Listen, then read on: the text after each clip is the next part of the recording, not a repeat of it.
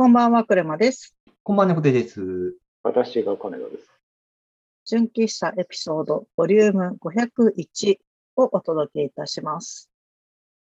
はい。はい実は今日500回目とまとめ撮りをしておりまして、先週聞いてくださった方は、えーもう2回目となるんですけれども、今回もゲストとして技術評論者のポン富久さんをお迎えしてお送りしております。今週もポンさんよろしくお願いします。はい、えー今週もお邪魔させていただきます。技術評論者のポンと申します、えーよろしくお願いいたします。はい、よろしくお願いします。まあ、で、せっかくフォンさん来てくださったので、あの、わがまま言って2回撮りをお願いしたわけなんですけれども、どうしてかというと、先月2021年の8月に、フォンさんと私が、あの、VR 上ですごくいろいろご一緒する機会が多くて、合計3回ですね、あの、うん何かイベント的なことご一緒して、かつなんかあの、打ち合わせも、あの、Facebook メッセンジャーと Slack で結構やってて、まさに、あの、フォンさん月間だったので、まあ、せっかくなのでそこの話をさせていただこうっていう時間が今回です。で、えっと、まずきっかけとしては、あの、フォンさんが早稲田塾さんっていう、あの、塾で、えっと、セミナーの企画をされてるのかなと思うんですけど、後でご本人からはい、うん、紹介いただくんですが、まあ、それであのサイバーフィジカルっていうことをテーマに夏季講習を、えっと開催されて、シリーズがありまして、えっと、その中で VR の技術的な側面は、えっと、アルファコードという会社の水野さんっていう方が、えーしてくださって、私はなんか実践編みたいな感じで、最近めちゃめちゃ VR やってるえー先達みたいな感じで皆さんに実際どういうのやってるのっていう授業、授業、講義を60分させていただきました。じゃあ、ここからフォンさんに話を振って、えーどういうきっかけでこの早稲田塾さんの講義させることになったんですかちょっと背景を教えていただけますか？わかりました。じゃあ、ちょっと簡単に、これも2014年から続いていて、まあ、当時から日本のその IT 教育という観点で、まあ、大学受験に向けても、いわゆる学科とは別な科目を入れられないかという相談を受けて、まあ、続けてきたものなんですね。で、もともと2016年ぐらいからこの今の形ですね、生徒を集めて講義をするだったんですけど、えっ、と、IT というテーマが、え2019年に AI になり、で、今年 AI をもう少し広げられないかということで、先ほどクレマさんもおっしゃったサイバーフィジカルですね。あの、まあ、サイバーフィジカルシステムと呼ばれるソサイティ5.0という国の方針でも取り上げられていた、まあ、世の中センサーが広がっていくと、まあ、リアルな物理的なもののコミュニケーションだったり、えーやり取りだったり以外に、テクノロジー、そのオンラインですね、デジタル部分でのやり取りとかが発生するんじゃないかっていうのが、だからその結果どういう社会になるかっていうのを少しそのプロフェッショナルの皆様をお呼びしてお伝えするという講義が今回のクレマさんとご一緒したサイバーフィジカルシステムの、えー全体像になります。はい。で、そこで一つ VR という、まあ、キーワードとして、まあ、すごく注目を集めていたのと、クレマさんのタイムラインをずっと拝見していて、VR チャットをすごく、まあ、やられていたのを僕も見ていたので、あ、これはもうお願いするしかないなということで、本当、あの、まあ、直の連絡は久々だったんですけども、お願いさせていただいて、今回ご一緒できたというのが背景になります。ありがとうございます。やっぱり、あの、傍目から見てもすごい VR のことめっちゃ投稿してるように見えるんだなっていうことを改めて思いました。で、あの、私が参加させていただいてすごい面白かったのが、まあ、ココロナ禍になってから Zoom で授業されてるんですよね。そうですね、去以前は年からですね、はい。以前はリアルでされてたんですよね、はいきっと。はい。あの、そうなんですよ。 Zoom で、えっと、学生の皆さんが60人弱ぐらいかな、いらっしはい、そうてです。ね、55人。はい。うん多いですね。そう。で、その早稲田塾のうんアシスタント的な方って言えばいいのかな。なんかあの、せはい。先生だけじゃなくて、あの、担当のですね、、はい。あ、TA さんって言えばいいのか。が、あの、いらして、すごい私にとっては新鮮な雰囲気の授業でした。で、あの、 Zoom の、あの、ブレイクアウトルームを作る機能とかがあるので、全体講義は1回全員でやるんだけど、じゃあ、A から J ぐらいかな。あ9個ぐらいのチームに分けて、じゃあ今から分けますよって、ブレイクアウトルームに分かれて、そこからこう、講師とかは各ルームを回っていくみたいな、あの、すごくバーチャルならではの面白い授業だったかなって思ってます。そう、なんか授業の中でフォンさんどういうところが印象的というか面白かったですか、今回。そうですね、今の部分をまず取り上げると、やっぱりコロナ禍でリアルがオンライン、まあ、情報空間になった、まさにサーバーフィジカルの世界になったなっていう中で、手探りな部分は教える側にもすごくあったんですよね。ですけど、うんうん、生徒の皆さんってもう、まあ、この今年高2高3の方たちっていうのは、まあ、経験してるがゆえに、多分自分たちよりも慣れていて、ブレイクアウトルームで集まってディスカッションして、また全員が広がって発表したりとかっていうところに対しての、あの、なんでしょう、もうラグのなさであったり、あと並行して Slack 使ったり、 Miro 使ったりとか、あのツールは教えてあげてるんですけど、それに対して全然抵抗がない感じは、もう大人たち、おっさん、おばさんの自分たちに比べてしまうと、もう全然違う時代、時代違う世代が出てきたなっていうのが、やっぱり今回やってみて、すごく痛感して面白かったですね。うん、はい。そうそう、そのブレイクアウトルームを見に行くと、あの、最終日の発表に向けて、あの、いろんな各地に住んでいる高校生たちがディスカッションしてるんですけど、普通にミロを使って、あの、アイディエーションとかしてて、いや、本当になんか、あとちょっとしたら仕事普通にできるんじゃないのっていうぐらい、あの、クオリティの高い議論をしていたなっていうのが、私にとってもすごく印象的でした。ちょっとだけ補足すると、あの宣伝ではないですけど、多分早稲田塾さんがそのあたりしっかりやられているんですね。こういうのをやることも全然良しとしてくれる講義設計なので、やっぱりこれが日本の高校の当たり前かどうかちょっと僕もわからないんですけれども、これがもし当たり前になれば、そのリアルとそのデジタル、オンラインっていうのの融合がもっと進むんじゃないかなっていう期待感を感じましたね。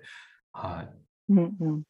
なんかまあよくせあ、どうぞどうぞ。この辺の、その若い人たちの新しいツール、まあ、VR も含めてだと思うんですけど、その、年、ある程度経験がある人って、このツールは昔使ったこれに似てるなとか、あのもっとリアルなところのこの道具に似てるなみたいな、メタファーからそのイメージをしてどういうふうに使うかっていうイメージをするパターンが多いと思うんですけど、デジタルネイティブ的なその若い人たちからすると、そのツールは元から最初からそういうものっていう取り組みでその手に触れて使ったりもするから、その辺のこう、なんでしょう、反応の違いというか、あ、この道具こうやって使うんだみたいな、このツールこうやって使うんだみたいな、そういう驚きみたいなのって、逆に、講師の立場からご覧になってあったりとかはしました。そうですね、ちょっと喋ってしまうと、まあ、一番例えば模造紙っていうリアルなものがミロみたいなオンラインホワイトペーパー、ホワイトボードになるっていう時に、やっぱり自分たちってもったいないって感覚がずっとあって、なんか取っておくんですけど、彼ら、彼女らは結構捨ててまた次のを使ったりとか、その分まあなくなっちゃったりもするんでしょうけど、なんかそのあたりのクラウドに対しての固執感が僕はあまりないなっていうのは、この今年だけじゃなくて、去年と3回目なんですけど、この短期集中講座が。やっぱり皆さんそのあたりはアカウントを複数作るのに通ずるものが、自分は1個しか作らないんですけど、若い子たちはなんかその部分が、まあ、たまたま僕が見ていた範囲では、そのいい意味で使い捨てられるというか、切り替えられるなっていうのを感じましたね。なるほど。私はちょっと1回だけだったので、そこまでそういった変化をピックアップするまでの時間を一緒に過ごしてなくて、気づかなかったので、そうなんだなって今伺っていて思いました。もったいないお化けっていう概念がない。うん、ああるのかもしれない多分そこまで自分たちが持ってるほどではないんじゃないのかなとは思います。はい。うん。いい意味でデジタルって何回でもやり直せるっていうことを直感的に分かってる、そうそうですね。うん。うんそうそう。じゃあ、えっと、早稲田塾さんの話は一旦閉めて、はい、まあ、そういうところから本さんとやりとりを8月の前半に始め、で、まあ、その後私がですね、2つ、なんか練習会っていうのを開催したんですけど、それもポンさん参加してくださってます。で、えっと、何回も VR チャット、VR チャットって言ってるんですけど、まあ、VR チャットっていうのはもう一回おさらいすると、えっと、オペラスクエスト2だけじゃなくて、様々な、えー、端末から入ることができる、えっと、VR で人と会える、喋ったりできるサービスなんですが、それ以外にも各社が、えーそういったサービスやアプリケーションを出していて、えっと、近々話題になったのが、Facebook が 出している Horizon っていう、えっと、そのまあ、メタバースと呼ばれる、いわゆる、えっと、3D のアバターを使って人と会うサービスの、えー一環として、ワークルームス、Horizon ワークルームスっていうのを発表したので、もういろんな IT 系のニュースで出てるので、知っている方もいるかもしれないんですけれども、それの練習会をしようよっていうのが、えー2回目にフォンさんとああったというか VR 上であったのが、そのイベントですね。まあ、それは、1回目に私がすごい最近 VR でめちゃめちゃお世話になってる、えーピチキョさんっていうですね、VR チャットの母って私が勝手に呼んでるんですけど、ほうほうほう。はい。彼女と、えっ、と、彼女のパートナーの大常さんが、えっ、と、いろいろ教えてくださその周りにあるコミュニティの人たちがすごく私にたくさん VR のことを教えてくださっていて、で彼ら、彼女らが、えっ、と、ワークルームスで飲み会したよっていうのを投稿してて、これはめちゃめちゃ面白そうだと思って、えー私も練習しようって思ったのが、えーきっかけです。で、 Workrooms へのリンクはノートに貼っとくんですけど、あの、VR チャットと結構違うところがあって、あの、自由に中を歩き回ることができない代わりに、えっと、顔のシンク、あの、リップシンクって喋ってる時の口のシンクと、あと手の、えー動きをトレースする機能がものすごく優秀で、で、あと、お空間オーディオっていう技術を使って、どの方向に座ってる人から、どれぐらいの距離から聞こえてるっていうことがわかるので、あの、左のポジション取ってる人からは左の音が聞こえてくる。で、前の人から前、後ろの人から後ろっていうふうに、ちゃんと位置情報を伴って音が感じられるっていうのがとても良い。あと、現実世界の MacBook とかをですね、VR 空間の中に持ち込んで、中で、えっと、スライドを映してプレゼンしたりとか、あの、議事録取ったりとか、仕事ができるっていう、まあ、もともと仕事するための空間なんですけど、もう名前がワークルームですし。でも、えっ、と、私たちはすごい飲み会に使っちゃってるぞっていうサービスでございます。ポンさん体験してみてどうでした？そうですね、本当に、やっぱり僕、その音の方向と距離っていうのが一番面白くて、あの、スクール形式で座った体験をさせてもらったときに、本当学校の教室にいる感覚ですよね。後ろで騒いでる子たちがいて、なんか生徒会の会長の男子うるさいのがい言えそうな感じの本当に世界観ができていたっていうのは、あ、ここまでもうできるんだっていうのに、リアルな情報、先ほど MacBook だったりパソコンを持ち込めるので、まあこの同期非同期の空間が同じ中に入ってきたっていうのが、なんでしょう。なんか未来が来たなっていうのは、やってみて感じましたね。うんはで、上下は試しました。上とかも見えるんですよね。ただ、ちょっと上で何かやったのは僕はけ体験はしませんでしたけど、あの、え FPS のゲームだと、その左右どっから足音がしてとか、銃声がしてとかっていうのがわかるんですけど、上下がわかんないんですよ。うん現場はどうなんだろう。左右と前、後ろだけですかね。ああ、そう。そうですね。あの、そのワークルームスのアバターっていうのが上半身しかないんですよね。うん下半身がそもそも映ってなくって、あの、立ったり座ったりする高さの変化も少し反映されるんですけど、まあ、あんまり、なんか VR チャットほど、あの、自由には動けないので、あんまり上下の移動っていう概念がないかなとは思います。ただ、他の参加者の方が言ってたのが、さっきスクール形式って本さんが言ったように、せ席替えをできるシステムで、なんか3列に分かれて座れるんですけど、555かな ?666 ぐらいの3列に分かれて座れるんだけど、えっと、後ろの方の席の人が前の画面が見れないみたいなのがあるって言ってて、うんちょ、ちょっと腰浮かせたら視点高くしてうん見えたみたいなのは言ってたなっていう、まあそ、そういうレベルの上下感があるかなって感じです。うん。か肩車してみたいな、そういうのは、そこまでのその上下の自由度はない。うん。えっと、ない、ないですね。そう。で、ちょっとじゃあ話を VR チャットの方に動かすんですけど、VR チャットの練習会も別日にやったんですが、えっと、二つ立て続けにやってみて私が感じたのは、VR チャットって空間オーディオの機能が、あの、ワークルームスより弱いっていうか、同じワールドにいる人の声が結構フラットにみんな同じぐらいの距離感と質感で聞こえてくるのがあって、なんかどっちの方にその人がいるとかっていうのがちょっと聞こえ、あ把握しづらかったりとか、あと他の人に聞いた話だと、なんかひそひそ話のつもりで当人たちやってるけど丸聞こえみたいな、うん。あの、そういうなんか、なんていうの、実際にアバターがいる距離と方向と音がズレがあるんですよ。で、それに比べて、ワークルームスは、すごいそこのシンクロがうまくいってる。あのまあうん遠い人は遠くに聞こえるとか、方向性をすごくクリアに持ってるなっていうのが、私の所感でございます。うんうん。ポンさん、VR チャットの方もやってみて、なんか、比較とか、どっちがこうだったみたいなのあります？そうですね、VR チャットは本当に仮想空間っていう、いわゆる自分の頭の中にある仮想の世界っていうのが表現されていたな。例えば、ワールドを移動する瞬間とかですよね。あれが、あの、なんでしょう、見た目というか、体感値で動けるところとか、みんなが見た目を変えられるとかもそうですし、なんかあの部分っていうのはワークルームスとはまた違って、まあ設計がそういう部分っていうのもあるんでしょうけど、なんかあの、イメージしてた未来感をまた別の意味で感じられたなとは思いました。はい。うん、ありがとうございます。やっぱ作り込みの自由度が圧倒的に高くて、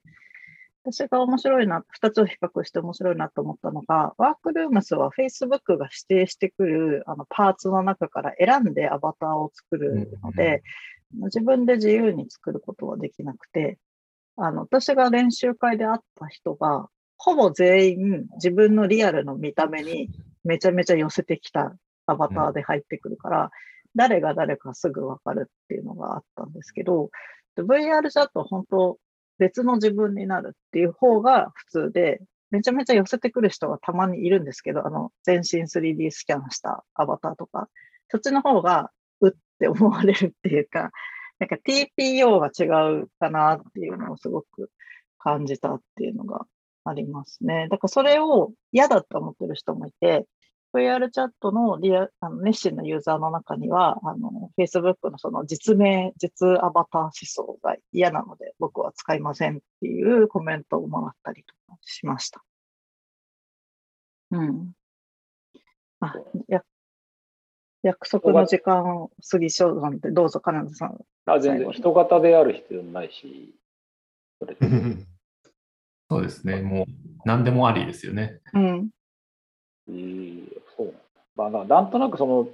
人であるというか、そのアカウントであるっていうその存在感みたいなものが必要なんでしょうけど、あまりにもアメーバー状だったり、なんか霧状の何かだったら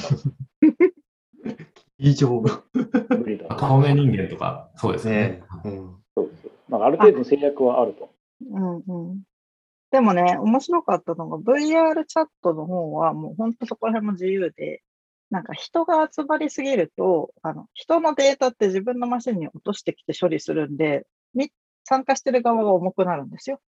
なんですけど、その参加者の負担を減らすために、あの、とペラッとした一枚の紙に普段の自分の姿を、まあなんていう、だ画像一枚にのアバターで出てくる人っていうのがいて、伝わってるかな。VR チャット世界で見ると、紙が一枚、一旦もめみたいにペロペロ動いてるんだけど、その紙、ねはい。そう、紙の表面にいつも見てるアバターの絵がプリントされてる状態で入ってくると、見てる側からはポリゴンがスーパー少ないから軽く見えるんだけど、ああ、この人誰なんだっていう情報も伝わってきて、人がたくさんいるイベントの時にはすごい、あの、オーディエンスとしては最適みたいなことをやってる人もいる。うん。霧状の人と会ったことはまだない。なんか処理重そうですよね、霧状の人。そう、逆に多そうですよね。パうんパーティクルとか出しちゃうとすごい大変って言ってるので、今のところ最適解はペライチの人かなって。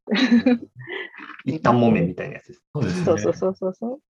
インフラの進化でどう変わるかですよね。5G 含めて。エッジ側もそうですし、インフラ側も進化すればもっと対応になるかもしれないですよね。うんうんうん。と、そんな感じで、2021年は、えー技術評論者のフォンさんと共に VR でご一緒することが多かったぞっていうお話でございました。うんうんはい。じゃあ、今日はこの辺で締めましょうかね。はい。はい。あの、フォンさん2回にわたってゲスト出演、本当にありがとうございました。